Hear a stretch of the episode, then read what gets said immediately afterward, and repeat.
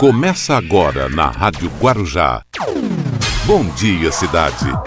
Apresentação: Hermínio Matos e Marcelo Castilho. Muito bom dia, estamos iniciando aqui o nosso programa Bom Dia Cidade até as 9 horas da manhã, hoje nesse dia 30 de abril de 2020, hoje é uma quinta-feira, estamos começando aqui o nosso programa. É, já já o professor Luiz Paulo trazendo Você Sabia, o Rubens Marcon pense nisso, tem Bolsas Estradas, tem a previsão do tempo e muita informação nessa uma hora que nós vamos ficar juntos, que eu já convido vocês a participarem aqui da nossa página no Facebook, estamos ao vivo, Rádio Guarujá M 1550. Você entra lá, faz sua curtida, deixa seu comentário e compartilha. Para você que baixa o nosso aplicativo, você acompanha no seu celular a nossa programação. E também e também para você que, que, que, sintoniza os 1550 da Rádio Guarujá. A nossa grande audiência, muita gente ainda ouvindo rádio, né, ouvindo radinho, então é só sintonizar. Se for digital, 1550, você coloca lá que aparece no rádio. Se for aquele analógico ainda, né, o de seletor, é no canto direito do rádio esse prefixo que há mais de 70 anos a Rádio Guarujá vem trazendo para você informação, entretenimento e prestação de serviço. Marcelo Castilho, bom dia, Marcelo. Bom dia, Hermínio. Bom dia quem nos acompanha aqui pela Rádio Guarujá. Bom dia especial para a cidade de Campinas. Campinas que foi fundada em 14 de julho de 1774, porém foi emancipada no dia 14 de dezembro de 1797, há 222 anos. Quem nasce na cidade é campineiro, o prefeito é Jonas Donizete e a temperatura na cidade de Campinas neste momento, na casa dos 21 graus. Bom dia, Praia Grande, que nesse momento tem 24 graus. Bom dia para São Roque, com 19. Bom dia, cidade de São Vicente, que também tem 24 graus. Bom dia para Sorocaba, com 20 graus. Bom dia, Santos, a cidade de Santos está com 25 graus agora. Bom dia para Ribeirão Pires, neste momento com 20 graus. Bom dia, Cubatão, que está com 23 graus. Bom dia para Bragança Paulista, com 18. Bom dia, Bertioga, que nesse momento tem 23 graus. Bom dia para Atibaia, com 18 graus. E fechando, bom dia, a Pérola do Atlântico, a cidade do Guarujá, que nesse momento nós estamos com 24 graus. As principais manchetes do dia. Às 8 horas e 2, vamos com as principais manchetes do dia. Olha, pacientes recuperados do coronavírus relatam nova rotina e dizem a esperança. Doze cidades da Grande São Paulo estão sem UTI na rede pública e privada. Baixada Santista tem 80% dos leitos de UTI ocupados. Prefeitos pedem respiradores ao Estado. Secretário no Rio de Janeiro. Brasil viverá mesmo colapso de Itália, Espanha e Estados Unidos. Baixada Santista registra 100 novos casos do novo coronavírus em 24 horas. Região chega a 1.435 casos confirmados. Brasil se aproxima de 80 mil casos confirmados. Mortes vão a 5.513. Navio cumprirá quarentena após tripulante testar positivo para o, para o Covid-19. Bolsonaro insiste por ramagem na Polícia Federal. Entre aspas, eu mando. Do Ribeira registra nona morte por coronavírus. Região passa a ter 140 casos confirmados. Auxílio emergencial de 600 reais. 13 milhões terão de se reinscrever. Em Praia Grande, morador de rua é esfaqueado seis vezes enquanto dormia. Estudo já coloca Brasil com mais casos de coronavírus que os Estados Unidos. Acidente entre carretas bloqueia e congestiona a rodovia Anchieta. Secretário de São Paulo cogita intensificar o isolamento na capital. Às 8 horas e 5, estas são as principais manchetes do dia e o Bom Dia Cidade está começando. Bom Dia Cidade.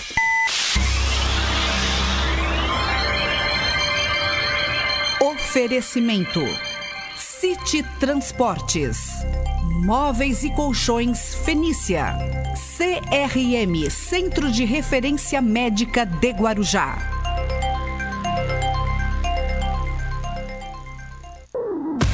Estamos apresentando Bom Dia Cidade. Muito bem, vamos até às 9 horas da manhã aqui com Bom Dia Cidade. E daqui a pouquinho tem o professor Luiz Paulo participando aí com a gente, trazendo a curiosidade que, que move o mundo. E também, Marcelo, hoje nós vamos ter aí, estamos esperando, só aguardando o contato, a nossa entrevista de hoje, vai ser com, com o governo do estado de São Paulo, é isso? É verdade. Daqui a pouquinho, Hermínio, aqui no Bom Dia São Paulo, vamos conversar com o chefe de gabinete do estado de São Paulo, Wilson Pedroso. Ele que vai falar sobre a implantação da Delegacia de Defesa da Mulher não presencial. É, e você, você subiu nós assim a um outro degrau. Estamos no Bom Dia São Paulo. Poxa, que legal. Legal.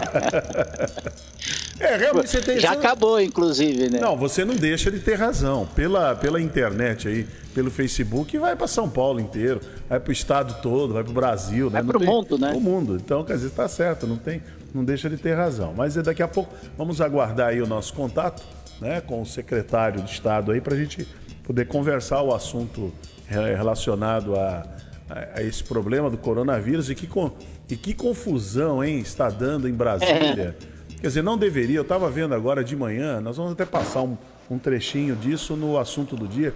O presidente agora de manhã ah, foi tão, tão deselegante assim, mais uma vez, né? Mais uma vez. Não é novidade. É, não é novidade, mas ele agora ele foi com, com o João Dória. O João Dória pode ter os defeitos que tiver, mas o momento agora não é esse. O momento agora é de é ter um inimigo. Não adianta o, o presidente. O que me causou surpresa, Hermínio, foi a, a resposta do Dória, que eu achei até num tom até agressivo. Não, mas aí, é. mas veja bem, ele é, é, é, assim, eu, eu achei que o Dória, eu vi que o Dória colocou, é, deu a resposta para ele, inclusive convidando o Sim, presidente claro. para ele vir no, no HC acompanhar e ver como é que está a situação, porque realmente não adianta o, presidente ficar naquele cercadinho ali, com aquela turma ali do gargarejo sabe? Aquele bando de, de gente é, fazendo, bajulando, é um bando de, bando de bajuladores. Tem uma situação crítica no país e fica aquela gente confundindo as coisas. E o presidente gosta daquilo. Ele gosta de ser adulado. Ele já, ele já, já mostrou isso, né? Ele gosta da, da, da bajulação. Então, o, o Dória deu a resposta, falou: vem aqui ver como é que está a situação. Não adianta ficar no seu cercadinho aí, no seu mundinho. Vem ver como é que está a situação situação é, é complicada no país inteiro. E eu vejo assim, Marcelo, o presidente poderia estar tá dando, tá dando um show, ele pegar o avião de surpresa. Ó, pode ser que eu esteja falando aqui, ele vai fazer ainda hoje. Pode ser.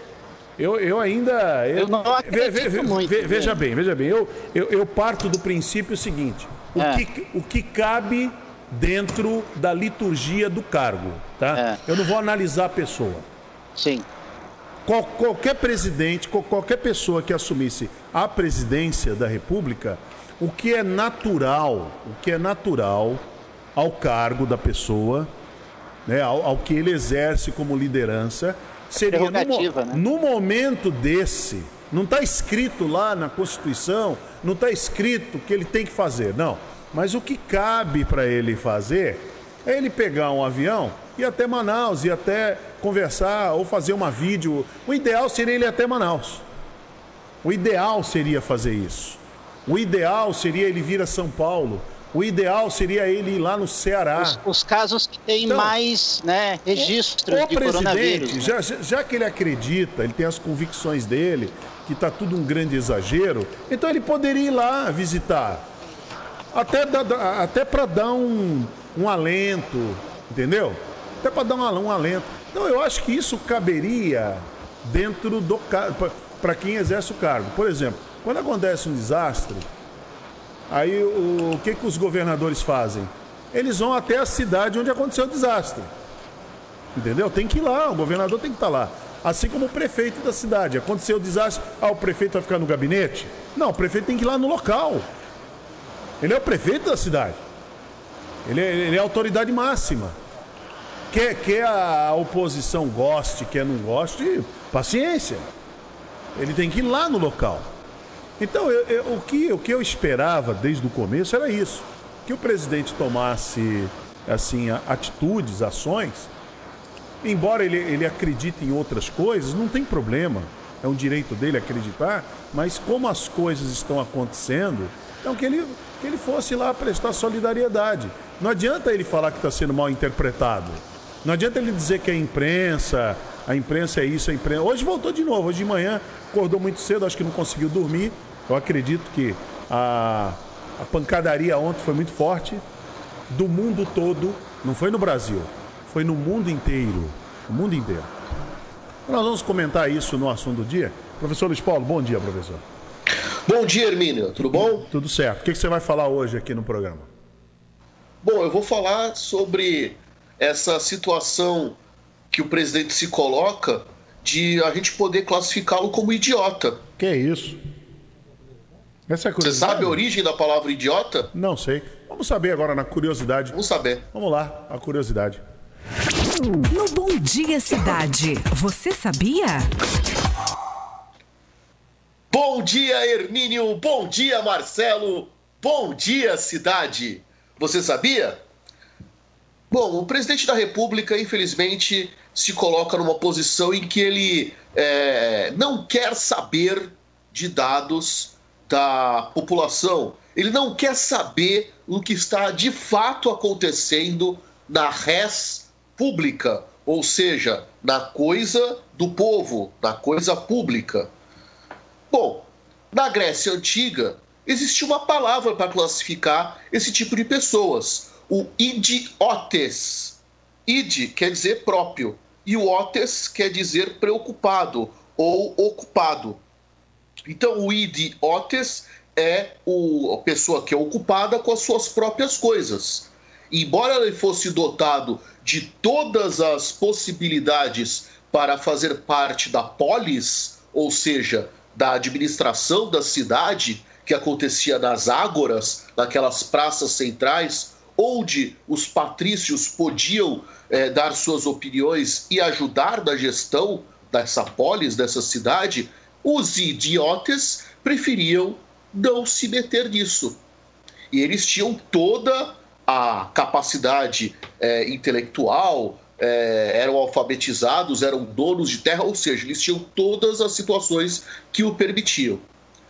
À medida que o tempo foi passando, o idiotes acabou dando origem à expressão tanto latina que aí é meio que comum em Espanha, França, Portugal, Itália, o idiota. O idiota é aquela pessoa que, mesmo podendo participar é, de alguma coisa, prefere ficar olhando para coisas comezinhas, coisas menores. Ou seja, é uma pessoa sem a visão do holos, do todo. Parece familiar isso? Pois é. É a curiosidade que move o mundo. Muito bem, professor Luiz Paulo, trazendo a curiosidade. É, a gente sempre usa essa expressão mesmo, né? Para falar de alguém assim, a gente sempre, quando se aborrece com alguma pessoa, a gente fala, você é um verdadeiro idiota, né? Então, nesse momento, no Brasil, muitas idiotices estão sendo é, cometidas, são, estão sendo ditas, e na esfera governamental é lamentável, a gente lamenta isso, né? A gente lamenta. Eu estava comentando agora que nós vamos usar essa, essa matéria no assunto do dia. O presidente agora de manhã acordou cedo, acho que nem conseguiu dormir direito, acordou cedo e votou com ataques aí, imprensa, tudo. Aí um jornalista lá falou para ele, é, ontem o ministro, ele falou do que precisa ter o isolamento, ministro falando, ministro conversando com, com é, governadores. Aí o presidente falou que não. Não, não, nem nada disso. Isso aí é, foi uma frase tirada fora do contexto. Olha, o presidente precisa assistir o que o ministro está falando. Porque vo, volta aquele velho problema do Mandetta. Vai começar. As palavras do presidente, Hermínio, precisam ser claras, não podem ser dúvidas. Não, não, não mas ele está sendo muito não, claro. Não, mas não foram, Marcelo. A grande questão ontem, o Jornal Nacional foi extremamente didático com relação a isso. Sim, claro. Ele, eu acompanhei em determinado momento falou assim: nós pegamos apenas as frases do presidente e colocamos tal qual ele falou. Depois ele precisa ficar se justificando. Então, das duas, uma ou ele precisa calar a boca, ou ele precisa urgentemente de um assessor de imprensa. É, mas aí assessor de imprensa ele tem. Agora a questão é. Ele precisa aceitar, é, né? É, por exemplo, ele, ele, ele falando que o ministro não disse aquilo, que a frase do ministro está sendo fora de contexto e que há uma interpretação é, mal feita sobre o que o ministro falou. Não tem interpretação, ele precisa acompanhar o que o ministro está fazendo. Ele precisa acompanhar, porque senão vai ficar que nem aquela, aquela coletiva ontem do Paulo Guedes e o ministro Braga Neto. Talvez o presidente tenha gostado daquilo. O Paulo Guedes acabou com o Braga Neto ontem. Chamou de irresponsabilidade, avançar no teto. Na semana passada, o, Braga, o, o ministro Braga Neto disse que teria que avançar no, teto de gastos, teria que fazer para o Brasil avançar aquele PAC fajuto que eles lançaram lá. Aí vem o Paulo Guedes e diz que não é nada disso. Entendeu? Então, quer dizer, eles estão lá batendo cabeça mesmo. Agora, o ministro da Saúde, o Nelson Tais, ele ontem fez uma, uma, uma reunião online junto com governadores. E ele foi, e bem ponderado, não, não, não foi, foi não, não, não, comprometeu, não, viu? E foi transmitido ao vivo. Então não tem edição, não tem nada, não. E o ministro está falando: precisa ter informação, precisa ter pesquisa, precisa saber. Agora, o isolamento. Não foi diferente do Mandetta, é Não foi mesmo. nada de Mandetta. Quer dizer, o presidente vai começar a ter problema com o Nelson Tais. Você vai ver. Eu não sei quanto tempo esse, ele vai durar. Ele vai durar. Talvez e aí eu vou reafirmar. O presidente, ele, ele é o idiota naquele sentido mais clássico da Grécia Antiga, porque ele não consegue fazer um discurso para todos, ele sempre traz para o eu. É. Porque eu, porque a minha família, porque os meus filhos, porque eu, porque eu, porque eu. Ele não consegue falar porque o Brasil, porque nós, porque os brasileiros. É, ontem ele falou. Ele é um idiota. Manda. Ele que manda, né? Ele falou, eu que mando. Não, não manda. O presidente ele é refém. É a Constituição que ele é manda. é refém da Constituição. O presidente é um agente que cumpre a Constituição, assim como o prefeito também cumpre principalmente a, a Constituição é, do município, né? o que tem no município. O governador cumpre a Constituição do Estado e mais a Constituição, a Carta Magna.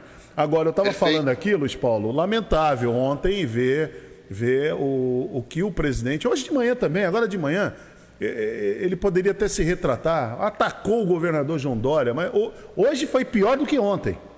Hoje foi é, ele, ele mostra cada vez mais uma pequenez que, que não, é. ele não cabe ao cargo que está ocupando, infelizmente. Quer dizer, os governadores estão lutando nos seus estados, como aqui no estado de São Paulo, para que é, vidas sejam preservadas, para que é, tenha as pessoas que ficarem doentes tenham condições. Eu gostei, eu gostei muito que o governador Dória falou ontem, convidou o presidente, falou: vem, vem aqui visitar o Hospital das Clínicas. Vem ver aqui o hospital de campanha, venha ver as pessoas doentes, venha ver as Agonizando, pessoas Agonizando, foi esse o termo. Porque foi isso que eu falei agora há pouco. Eu, eu imaginava que o presidente, no momento desse, pegaria o avião. Pode ser que ele faça hoje, eu não sei.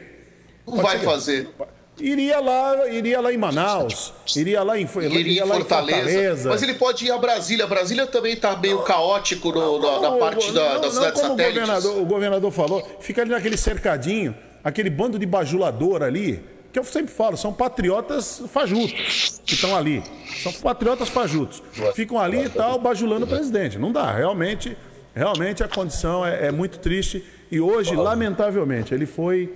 Ele foi, ele foi assim muito, é, muito agressivo nas palavras ao, governador. Lamentável, ao João Dória, lamentavelmente. O, o governador ele está mostrando a, a, a, capacidade de estadista que tem é. Né? Não só ele, mas principalmente o João Dória, face ao que o Bolsonaro é. tem para demonstrar, né?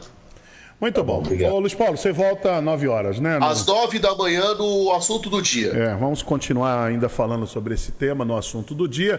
Marcelo Castilho, o nosso convidado aí do programa já está aí, né? Já está com a gente aí, ao vivo em imagem, além dos 1550 da Rádio Guarujá, a sintonia, o prefixo de maior tradição aqui na Baixada, também o nosso programa que o rádio que virou TV, transmitindo a imagem através da nossa página no Facebook. Nosso convidado já está por aqui. É verdade, Hermínio. Estamos aqui com o chefe de gabinete, também secretário particular do governo do estado de São Paulo, Wilson Pedroso, neste momento. É, secretário, bom dia, seja bem-vindo à Rádio Guarujá, tudo bem?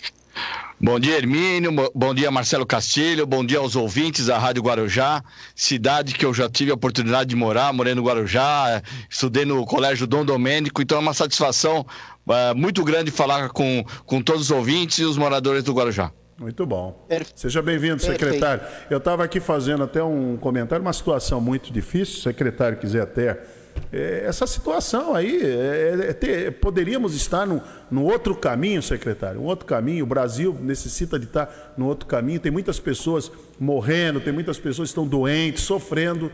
É, lógico, tem muitos que conseguiram é, se curar, mas a duras penas.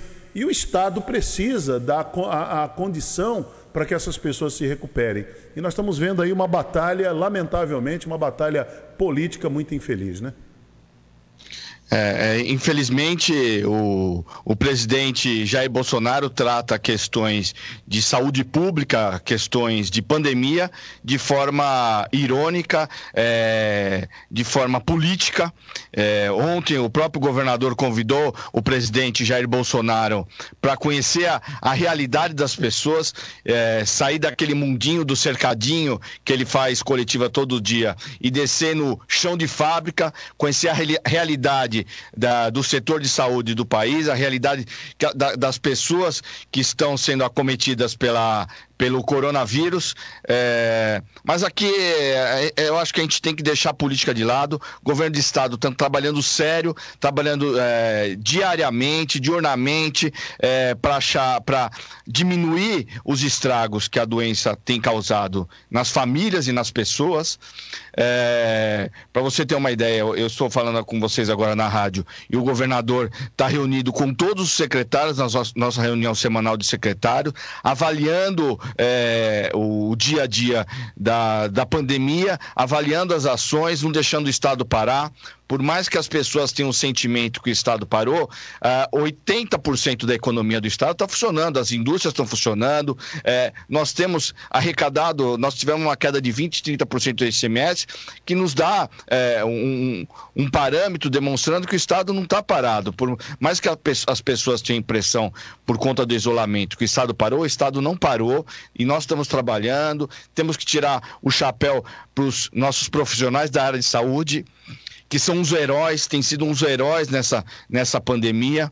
É, e unir esforço. Não é hora de politizar, não é hora de é, fazer política em cima da morte das pessoas, é, é hora de união. É união e sermos solidários com aqueles que estão doentes e aqueles que perderam seus entes queridos. Nós temos que ter empatia nesse momento. É o que necessita. Precisamos eu, disso. Eu acabei de receber, nossa, eu estou acompanhando, eu tô, a gente está via Skype, vou até mostrar, estou acompanhando a, a, reunião de secretários via celular aqui. Ótimo, ótimo. E eu acabei de receber uma pesquisa da, da Fundação SEAD, é, é, é, uma, é uma pesquisa interna. 61, é, 89% dos paulistas estão cientes da gravidade da crise. Vi, 32% na capital tem um conhecido ou um parente ou, ou, um amigo que, que, que tem o coronavírus ou que tem conhecimento que tem o coronavírus. 6%, eu falando capital, posso falar em região metropolitana também. Região metropolitana, 31% das pessoas tem algum conhecido ou teve conhecimento que alguém próximo teve coronavírus. Na, grande, na, na, na, cidade de São Paulo, na, eh, na cidade de São Paulo, 6% das pessoas já tem um familiar com coronavírus. Que, do domicílio. No domicílio tem o quê? O pai, ou a mãe, ou, ou o irmão, ou, alguém que está com, com coronavírus. E na grande São Paulo, 7%. Ou seja, por mais que a gente tenha feito um trabalho forte de isolamento, a doença é grave. As é pessoas grave. têm que se cuidar, tem que. É, aquelas questões de higiene, de lavar a mão, de deixar o sapato para fora de casa, de quando for necessário sair na rua, levar a máscara. Não resolve, mas evita um problema maior. É, é verdade. É, Marcelo Castilho. Vamos lá então, e um dos serviços que o Estado deve tocar né, em frente, apesar dessa onda da pandemia do coronavírus, está exigindo muito a atenção de toda a estrutura do Estado, mas outro serviço importante é a DDM, a Delegacia de Defesa da Mulher, e hoje será entregue a primeira é, DDM não presencial. Como será implementado isso? Não, então, né, por conta da pandemia, a, a sociedade tem feito muito as, as reuniões virtuais. E pela primeira vez, eu acho que é, que eu tenho a notícia no Brasil, nós vamos fazer uma inauguração de uma delegacia, que é um, que é um, um, um próprio público, de uma delegacia em, que foi, foi, é, foi instalada junto com a prefeitura, junto com o prefeito Mourão e a sociedade civil, de forma virtual. É uma forma inovadora, é, porque as inaugurações são sempre com bastante gente, fogos, festa. Nós vamos fazer da mesma forma, só que de forma virtual. O, o governador do estado aqui do Palácio dos Bandeirantes, o prefeito Mourão da Prefeitura de Praia Grande. É, é, vamos utilizar um, um sistema de, de, imagem no local também. O delegado geral da, do Estado, o doutor Rui, vai estar tá na DDM, é, presencialmente na DDM, e, e, e junto com o governador o, o, o, prefeito e o delegado geral, no sistema, eu vou falar o nome, não sei se pode, mas a gente vai usar o sistema Zoom, vão estar vereadores, vão estar é, lideranças de bairro, vão, vai estar OAB, vai estar associação comercial, ou seja, a gente está é, é, reformulando e dando um exemplo de que a, a, a gente pode fazer a, a, continuar fazendo festa, mas da forma virtual. As pessoas têm feito aniversário através do Zoom, as pessoas têm se reunido com os amigos através do Zoom. Nós vamos fazer uma inauguração através do Zoom. Ou seja, é uma nova maneira, né? um novo formato de trabalho diante dessa pandemia. As pessoas têm que recriar os, os, os é, é, mais gostoso fazer o presencial, é presencial. Mas agora é hora de isolamento. E para ir na hora de isolamento, a gente tem que achar novas, novos métodos, novas técnicas. Tem que ser inovador. O, o, governador João Dória é inovador. E ele falou: vamos inaugurar, acha um caminho, acha um caminho novo, vamos sair da caixinha, pense fora da caixinha. E a gente está criando essa oportunidade que pode servir de exemplo, inclusive para outros prefeitos e outros governadores. Os prefeitos têm, eh, estão todos em ano de eleição, precisam inaugurar a, as obras públicas pública. Vamos fazer de forma virtual, com festa, reunir as pessoas, tudo de forma virtual, como a sociedade tem feito no seu dia a dia. Perfeito. Wilson Pedroso, chefe de gabinete e secretário particular do governo do estado de São Paulo, ao vivo nesta quinta-feira aqui no Bom Dia Cidade. E o governo Dória é, mar, é, marca né, pelas formas né, variadas de continuar agindo em todas as frentes no estado mesmo em momentos graves como a pandemia do coronavírus, não? Uh, o governo não para, nós temos uma pandemia que é o nosso maior desafio, é uma guerra que está sendo enfrentada pelo governador João Dória, também com a liderança também do nosso vice-governador Rodrigo Garcia. É, volto a falar que nesse momento os secretários estão todos reunidos fazendo a avaliação dessa guerra que é o coronavírus, mas ao mesmo tempo demonstrando uh, ações uh, de cada secretaria que não, as secretarias não estão paradas, é que o foco hoje a pauta existe uma pauta única que é o coronavírus. Mas o governo do estado continua, continua trabalhando nas ações do dia a dia. É, um exemplo é isso: a delegacia, delegacia da mulher, a oitava na Baixada, já são 134 no estado, são é, 10 delegacias que, que nós transformamos em 24 horas. Pegamos, a, a, existia no início do governo apenas uma, que era aqui na capital, na região da Sé. Nós é, tínhamos prometido que íamos fazer em um ano 10 delegacias, o governador João Dória cumpriu. Hoje temos 10 delegacias da mulher, que são 24 horas oito delegacias na Baixada, a de Santos é 24 horas, é, e, e, o governo não para, não dá para a gente parar, ficar esperando ver o que vai, vai acontecer após a pandemia. Após a pandemia, a, a, a, a, roda vai continuar girando, porque o governo do Estado tá, gira da mesma forma. Volto a falar, a economia da, do Estado está 80% funcionando. São, infelizmente, são os pequenos comércios e, e, e o dia a dia que as pessoas estão por conta do isolamento, mas o Estado não parou. Perfeito, então. Mais alguma novidade que o senhor queira revelar aqui para nós, aqui no Bom Dia Cidade? Os secretários sempre se reúnem é, no Palácio dos Bandeirantes, fazendo uma análise do momento, dos setores, principalmente dessa questão da pandemia. Que outras novidades o senhor poderia adiantar para nós? Ah, eu, eu, o que eu quero pedir é um, é um pouco do, do esforço das pessoas. Eu sei que o isolamento é algo, às vezes, que incomoda. Muitas vezes a gente não pode é, visitar o, o, os entes queridos, mas este é um, um momento de salvar vidas. O isolamento nada mais é que algo para salvar vidas as decisões do governador João Dória, ele tem o, a questão de muito feeling, mas nessa questão da pandemia, nós temos utilizado é, é, muito a ciência. Nós temos um grupo de mais de 16 médicos do país, liderados pelo o, o infectologista Davi Uip e pelo secretário Germa, todas as nossas decisões têm sido em cima de relatórios diários que eles, que eles nos dão. Quando a gente decidiu pelo isolamento, foi uma decisão da medicina para salvar, salvar vidas. É, para você ter, ter uma ideia, nós temos um, um, isolamento básico na região aí de 52%. No Guarujá, é, o isolamento tem sido de 53%. É um número bom, mas pode melhorar. É, é, volto a dizer, eu, eu tenho parentes em, em, Santos. Eu há dois meses não vou para a Baixada ver, ver os meus parentes. Eu, e era uma questão que eu ia toda semana para a Baixada. Eu estou evitando justamente para preservar preservar a vida deles, que são pessoas que eu, que eu tenho uh, muito carinho, que são, é, são parentes aí na Baixada. Tem muito... Então as pessoas têm que ter essa questão de isolamento muito fortemente. Se tiver que sair é, por alguma emergência, ah, tem que ir no mercado por conta. Tudo bem, aí vai no mercado, usa máscara, quando volta, lava as mãos, usa álcool gel, mas o isolamento é importante, é uma questão de vida.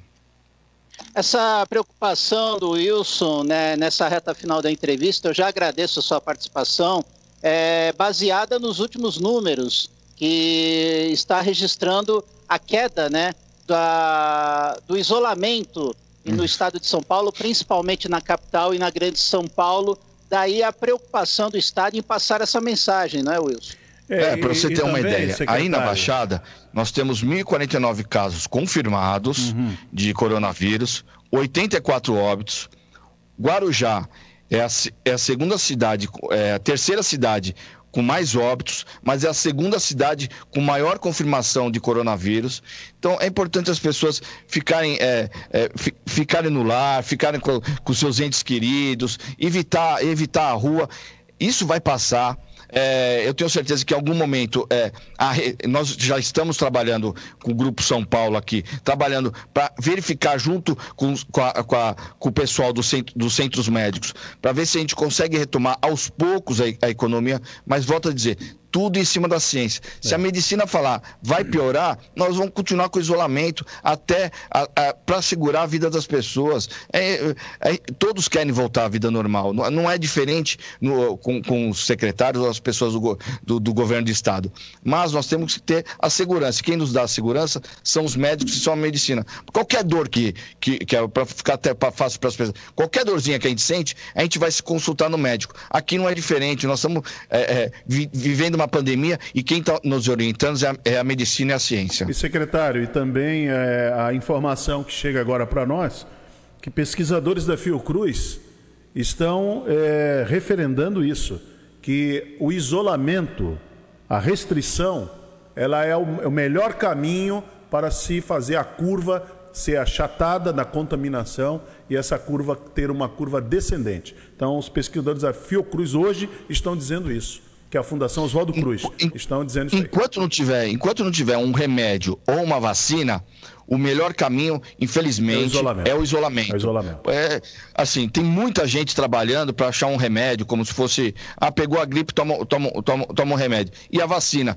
Mas nesse momento nós não temos nenhum dos dois. Portanto, o isolamento é o melhor caminho para salvar vidas. E principalmente salvar vidas das pessoas que a gente mais gosta, que são as pessoas mais idosas.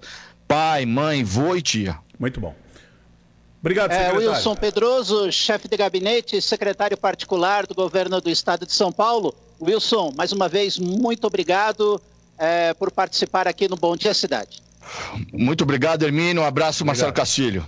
Muito obrigado, secretário. É importante essa entrevista, Marcelo, do secretário Wilson Pedroso, muito esclarecedora, porque é isso, é a, é, é a ciência. É a ciência. Nós estamos vendo o Brasil mergulhado numa discussão assim sem, sem, sem o menor propósito, uma coisa absurda. Você vê que agora pela manhã, novamente, o presidente aí atacando tudo, ataca agora o Supremo. Só falta ele querer botar o bloco na rua agora para tentar derrubar o Supremo novamente, porque o Alexandre Moraes tomou uma decisão contrária ao pensamento dele. Então tá uma confusão tremenda. Agora, o que mais importa nesse momento é a saúde das pessoas. Tem gente, infelizmente, tem gente morrendo. Só que a questão é assim: quando é na sua família, aí é 100%. Enquanto acontece lá em Manaus, lá, no, lá em Teresina, no Piauí, lá no Pará, lá em Belém do Pará, você pode até dizer, e daí? E eu com isso? Pode ser. Nós vimos isso acontecer com, com, com o chefe máximo da, da nação, mas paciência, é o pensamento de cada um, cada um dá o que tem, a boca fala, o coração está cheio. E, é por aí mesmo o caminho. Agora, é, eu sempre aqui no programa, a gente sempre, Marcelo, defendeu, através aqui da rádio, para as pessoas não, não ficarem insensíveis, tomarem muito cuidado para não cair na insensibilidade. Muito cuidado com isso. Porque a gente começa a ouvir falar de muita tragédia, uma atrás da outra. É como o caso do, dos, do, dos crimes violentos. Eu me lembro, Marcelo, que lá no Rio de Janeiro aconteceu com aquele menino João Hélio, lembra do João Hélio no Rio? Lembra. Foi, Ele foi arrastado, né? Foi bárbaro aquilo. É verdade. Lá naquela época eu já dizia, cuidado para que o próximo crime não venha a minimizar esse. E aí a gente acaba achando que esse não foi nada, ruim foi o outro. Aí nós tivemos em 2019, se não me engano, janeiro de 2019, Brumadinho. Não é isso? Foi Brumadinho. É verdade. Cinco anos antes teve Mariana e depois teve Brumadinho. E aí morreram ali muitas pessoas, muitas famílias ficaram arrasadas com aquilo tudo que aconteceu. Afetou todos. Aí ficou o Brasil naquela coisa. Ah, mas foi lá em Brumadinho. Foram só 500.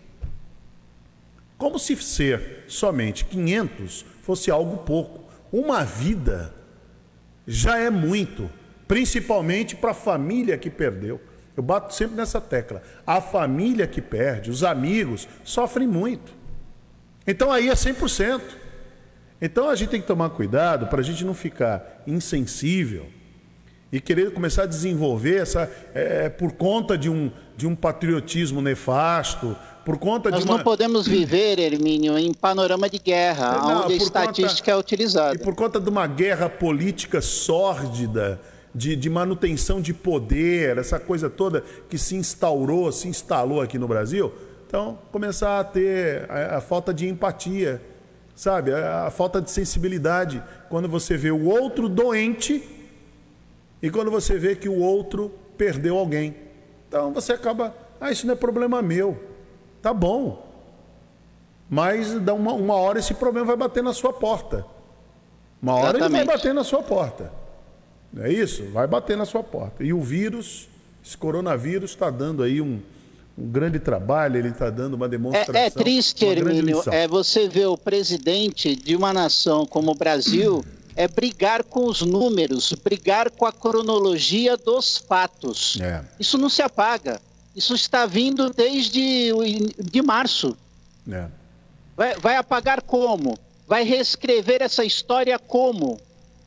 Se já teve mortes, já teve famílias destruídas. É. E ainda não está sendo feito nada por parte do governo federal. Essa é a questão. Muito bem, então vamos em frente aqui, olha, 8h41, vamos à nossa janela comercial, em seguida, Rubens Marcon, previsão do tempo Balsas Estradas. Bom dia, cidade.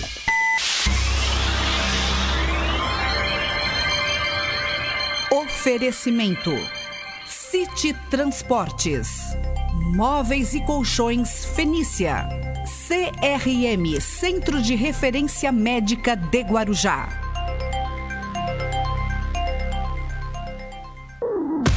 Estamos apresentando Bom Dia Cidade. Bem, vamos até as 9, 8h44 agora, vamos até as 9 horas da manhã. Lembrando que estamos ao vivo em imagem através da nossa rede social, página no Facebook, Rádio Guarujá M1550. Você pode entrar lá, fazer sua curtida, seu comentário, seu compartilhamento. Bom, vamos chamar o Rubens Marcon, nosso life coach, com o Pense Nisso. No Bom Dia Cidade, Pense Nisso, com Rubens Marcon. Olá, tudo bem? Sou Rubens Marcon, quero agradecer novamente para a gente estar aqui diariamente na TV Guarujá, também aí no Facebook, Obrigado. Você pode entrar tanto no Facebook da TV Guarujá como Rubens Marcon. Vai ser um prazer estar ali com vocês, compartilhando, ouvindo a sua opinião. Dê a sua opinião. Seja boa, seja ruim, o importante é que você fale a sua, expresse a sua opinião do que você está achando do programa, dessas mensagens que nós estamos passando. Hoje eu quero falar sobre uma coisa muito importante: crie a sua estratégia.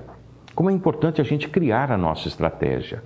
Então, é, essa história conta de um, de um americano que morava em Minnesota, nos Estados Unidos, e ele era uma pessoa, na família, era ele, o filho e a esposa. A esposa veio a falecer. Ele já estava com uma certa idade e mandou uma carta para o filho que estava preso. Ele estava preso, não tinha é, como entrar muito em contato, ele estava preso inclusive em outro estado. Aí ele mandou uma carta para o filho dizendo: Meu filho, este ano vai ser o ano mais triste da minha vida, porque sua mãe, quando viva, gostava muito de ver ah, o nosso jardim cheio de flores, mas eu já não tenho mais idade nem força para estar tombando a terra para poder plantar novas flores e nem você está aqui. E isso vai me deixar um ano muito triste. Eu não vou ter a mesma alegria como eu tenho todos os anos. E mandou essa carta para, para o presídio. Aí o filho respondeu ao pai: Pai, por favor, pelo amor de Deus, não remova a, a, o jardim, não remova a terra do jardim, porque os cadáveres estão todos eles enterrados no nosso jardim. Como toda carta nos Estados Unidos, tanto que chega como que sai do presídio, elas são revisadas. E a polícia viu aquilo. Quando foi no outro dia, assim que o senhor levantou, havia mais de 10 agentes do FBI, aí, do FBI cavando o, a, a sua, o seu jardim atrás dos corpos. Não encontrou nenhum, foram embora. O pai, assustado, mandou outra carta para o filho, dizendo: Filho, eu não sei o que aconteceu, mas vieram aqui, cavucaram, removeram toda a terra do nosso jardim e foram embora. Aí o filho respondeu: Pai, esta foi a estratégia que eu fiz para poder te ajudar, remover a terra que está é, do nosso jardim. Então, muitas vezes, gente, nós não encontramos uma estratégia para atingir os nossos objetivos. Por quê? Porque ficamos focando no problema e não na solução.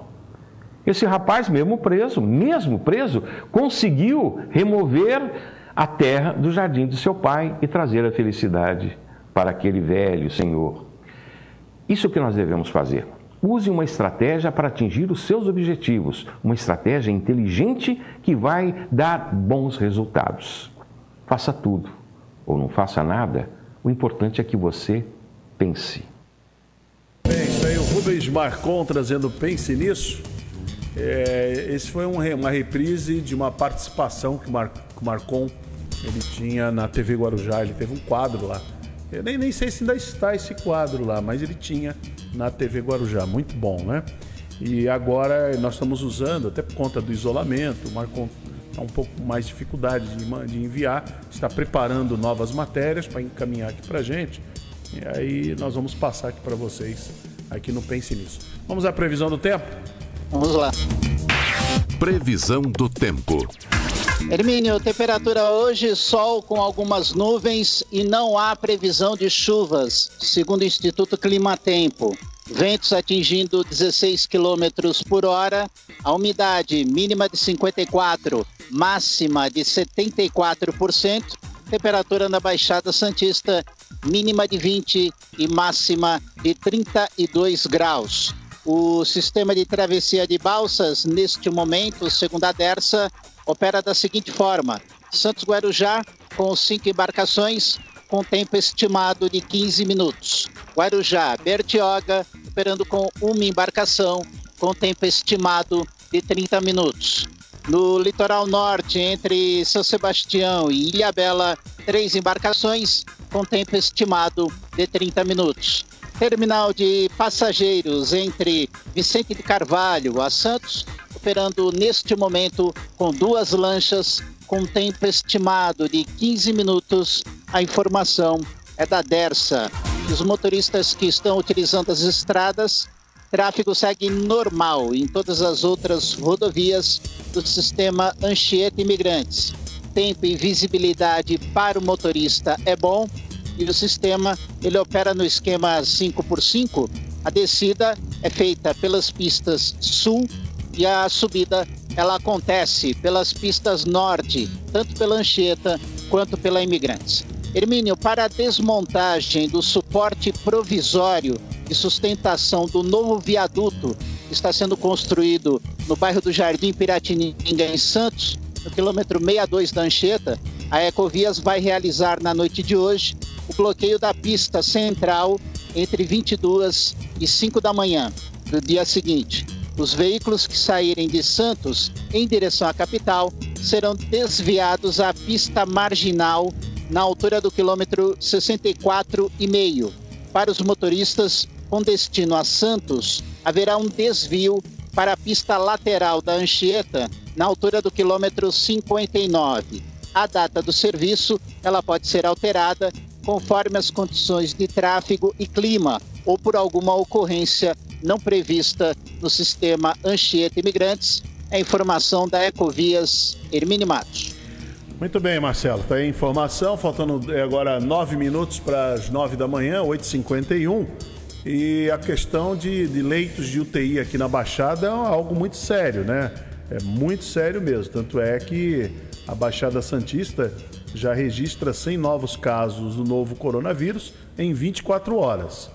A região chega a 1.435 casos que são confirmados. E aí os prefeitos aqui na região já estão preocupados com isso. Já estão preocupados, porque 80% aí do, dos leitos já estão é, totalmente ocupados. E o prefeito de Santos, Paulo Alexandre Barbosa, ele passa essa informação que nós vamos transmitir aqui no nosso programa, em imagem com o prefeito de Santos, Paulo Alexandre Barbosa. Fizemos hoje mais uma reunião do Condesb com a participação de todos os prefeitos da Baixada Santista e discutimos assuntos muito importantes. O primeiro deles, a taxa de ocupação das nossas UTIs, o percentual de ocupação das UTIs.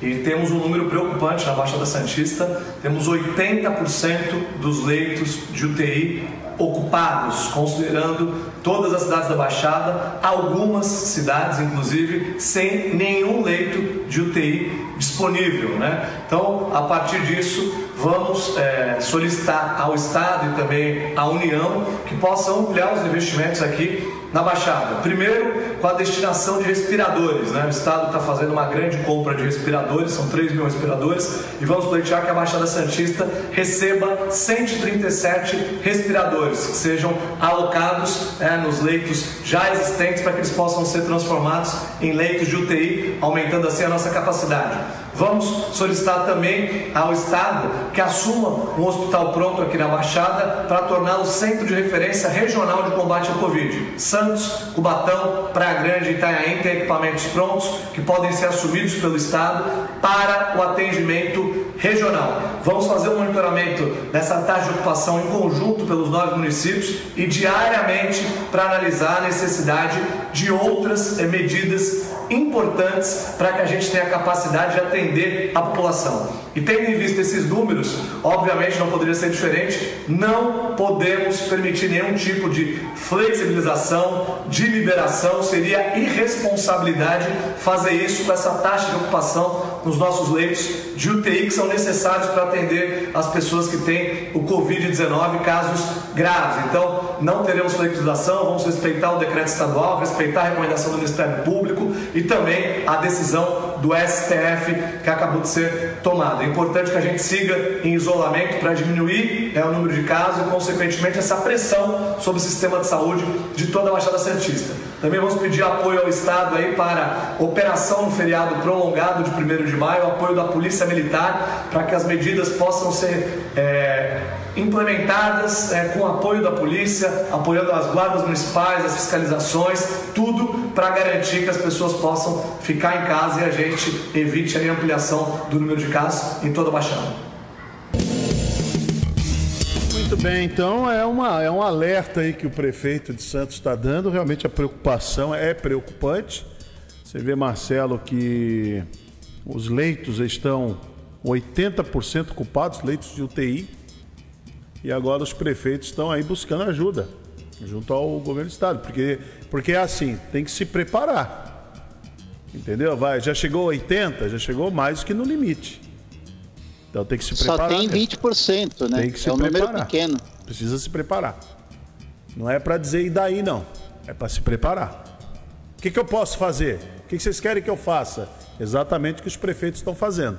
A resposta sempre o- é essa. o governo do estado, inclusive, Hermínio, está estudando é, a possibilidade de pegar as cidades do interior que estão com leitos de UTI vazios, de utilizar esses leitos e remanejar esses Exatamente. pacientes para o interior de São Paulo. É uma saída. Tem, tem que fazer alguma coisa. Não adianta dizer o que, que eu posso fazer. Não, pode fazer muita coisa. Quem tem a caneta na mão, não importa se é bic, se é o quê, se é crowd, qualquer coisa, qualquer caneta, essa bobagem de caneta. Até a pena, né? É, isso, qualquer coisa, qualquer caneta. Tá, tá tudo certo. É, você tem a caneta, você, você tem o poder. Entendeu? Dentro da Constituição, né? Porque sempre os, os gestores, tanto presidente, governador como prefeito, eles são reféns da Constituição. Tem que ser cumpridores da Constituição. Então, eles podem fazer isso. Dentro dos seus estados e das suas cidades, é o que eles podem fazer. Tem muita coisa que eles podem fazer para facilitar a vida, da- principalmente daqueles que estão doentes no momento desse pandemia. A Beatriz Damasceno trouxe- traz uma matéria aí para gente, que ela é muito interessante, para a gente até poder fechar aqui o programa, que aconteceram aqui algumas denúncias sobre os alimentos que foram arrecadados aqui no município e talvez estariam estragando, que eles estariam armazenados ali no Guaibê. Então vamos ver o que, a Beatriz Damasceno, com a nossa parceria com a Guaru TV, o que, que ela traz aí de informação, de esclarecimento sobre essa questão. Muitas pessoas nos questionaram em como estava funcionando o centro de distribuição das arrecadações das fortes chuvas, que está instalado aqui no ginásio Guaibê. E nós presenciamos que aqui realmente tem centenas de roupas, como vocês podem ver ali atrás.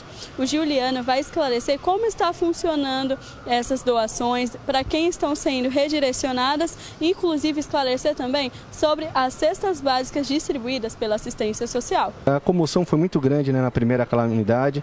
A cidade como um todo e a região, na verdade, como um todo, doaram muitas roupas para nós. Podemos ver que aqui no fundo, aqui no Guaibê, que nós utilizamos como nosso centro de distribuição, ainda temos um número excessivo de roupas, muitas vezes até confundidas com alimentos, mas na verdade são todas roupas que nós temos aqui vestimentos do modo geral. A partir de agora virá também o inverno e muitas dessas roupas vão ser usadas, né, a campanha do agasalho, entre outros aí, pelas pessoas que possivelmente precisarão delas. Há 45 dias que nós vamos entregando cesta básica. Devido à pandemia, nós começamos a ligar para todas aquelas famílias que foram cadastradas previamente por nós e começamos a distribuir uma aproximadamente de 100 cestas básicas diárias. Hoje, até o momento, nós entregamos 3.116 cestas básicas para as famílias previamente cadastradas e apresentando um documento com foto para poder retirar a cesta básica. Todos os alimentos que foram doados foram entregues para todas as famílias previamente cadastradas por nós através das nossas técnicas, assistentes sociais que estavam em loco e conversaram com as famílias. Agora o governo do estado tem um projeto Alimentação Solidária. Guarujá participará dessa ação? Sim, é um programa Alimento Solidário, vai sim participar, serão as famílias que já estão previamente no CAD único e são inseridas no Bolsa Família, que recebem até 89 reais, ou seja, da extrema pobreza. No Guarujá nós temos hoje credenciados 6.664 famílias que sim, essas irão receber cesta básica. E Juliana, a motivação até da gente agendar essa entrevista é que nós recebemos denúncias das pessoas falando que aqui, nesse local no Guaibê, teri- teriam muitos alimentos que estariam estragando. Na verdade, confundiram as roupas, esses sacos com alimentos. Nós temos uma diretoria que se chama Segurança Alimentar, que é composta por nutricionistas que estavam presentes e viram e verificaram toda a procedência e a validade dos nossos alimentos. Sendo assim, todos os alimentos que foram entregues por nós estavam sempre na- no prazo de vencimento e nós não temos mais alimentos até o momento para entregar. Todos os alimentos serão doados para o Fundo Social de Solidariedade. Temos que destacar o eh, trabalho maravilhoso que é desenvolvido pelo fundo através da nossa primeira-dama Edna Suman, que se não fosse por elas, essas 3.116 famílias também não iriam receber a cesta básica. O Fundo Social está fazendo um trabalho, tentando arrecadar mais. Nós sabemos que está sendo um pouco mais complicado devido à pandemia, mas eu tenho certeza que em breve teremos um número maior de cesta básica para poder tá, entre... continuar entregando para a comunidade que está cada vez mais necessitada. Muito bem, então bem esclarecido, né? Bem esclarecido Verdade. porque é, vem, a, vem a denúncia, né? De que tem alimentos lá dentro. Não tem alimento, é, tem a roupa. Agora, esse é o reflexo, né? Quando aconteceu a tragédia lá no dia 2 de março, que o Guarujá sofreu muito, então, a, o povo se mostrou muito solidário, todo mundo foi doando roupa. As doações começaram a chegar, começaram a chegar, começaram a chegar. E é isso aí, a sobra é essa, porque nem todo mundo precisou de roupa. As pessoas precisaram foi de móveis. Muitos é precisaram de móvel. Eletrodomésticos. É, exatamente. Aquela chuva, ela, ela fez com que as pessoas perdessem os seus móveis, não as suas roupas. Então, então é, tem que tem que analisar direitinho. Então tá bem esclarecido aí. Ô, Marcelo, você volta meio-dia, né? Eu volto meio-dia no Rotativa no Áreas, 16 horas no Boa Tarde Cidade. Muito bem, encerramos aqui a edição desta quinta-feira do Bom Dia Cidade. Muito obrigado pela grande audiência, obrigado pelo respeito que vocês têm pelo nosso trabalho. E continuem com a programação da Rádio Guarujá. Uma excelente manhã de quinta-feira a todos vocês e até amanhã.